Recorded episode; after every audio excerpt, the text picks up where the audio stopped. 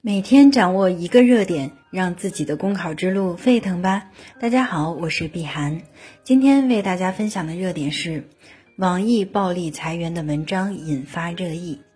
近日，一篇称网易暴力裁员的文章在网络上被广泛转发，发文者自称生重病后，网易采用各种方式希望其离职。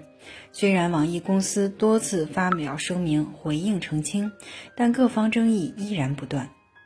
辞退员工原本不会引起如此大的波澜，但网易要求离职的员工正重病在身，违反了劳动合同法的相关规定，即劳动者患病在规定的医疗期内，用人单位不得解除劳动合同。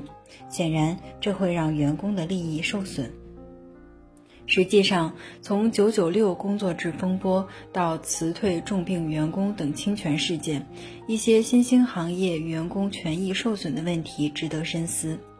高压的绩效考核以及上升空间狭窄、中年员工被排挤等等，这些明规则和潜规则加剧着员工的焦虑，也让员工不得不选择感冒发烧、身体不舒服，强撑着也要爬起来去公司，不敢迟到早退。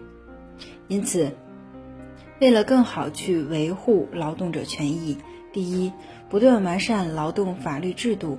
同时，劳动监察部门要严格执法，为劳动者保驾护航。第二，企业也应给员工由衷的尊重和关爱，依法保障其基本权益，营造健康和谐的职场生态，从而不断突破困境，保持基业长青。第三。劳动者也应在权利受损时，主动向所在单位工会以及劳动争议仲裁机构寻求帮助，维护自己的合法权益。好了，今天的热点分享就到这里，感谢您的收听。想获得文字版内容，请关注公众号“公考提分营”。我们下期再见。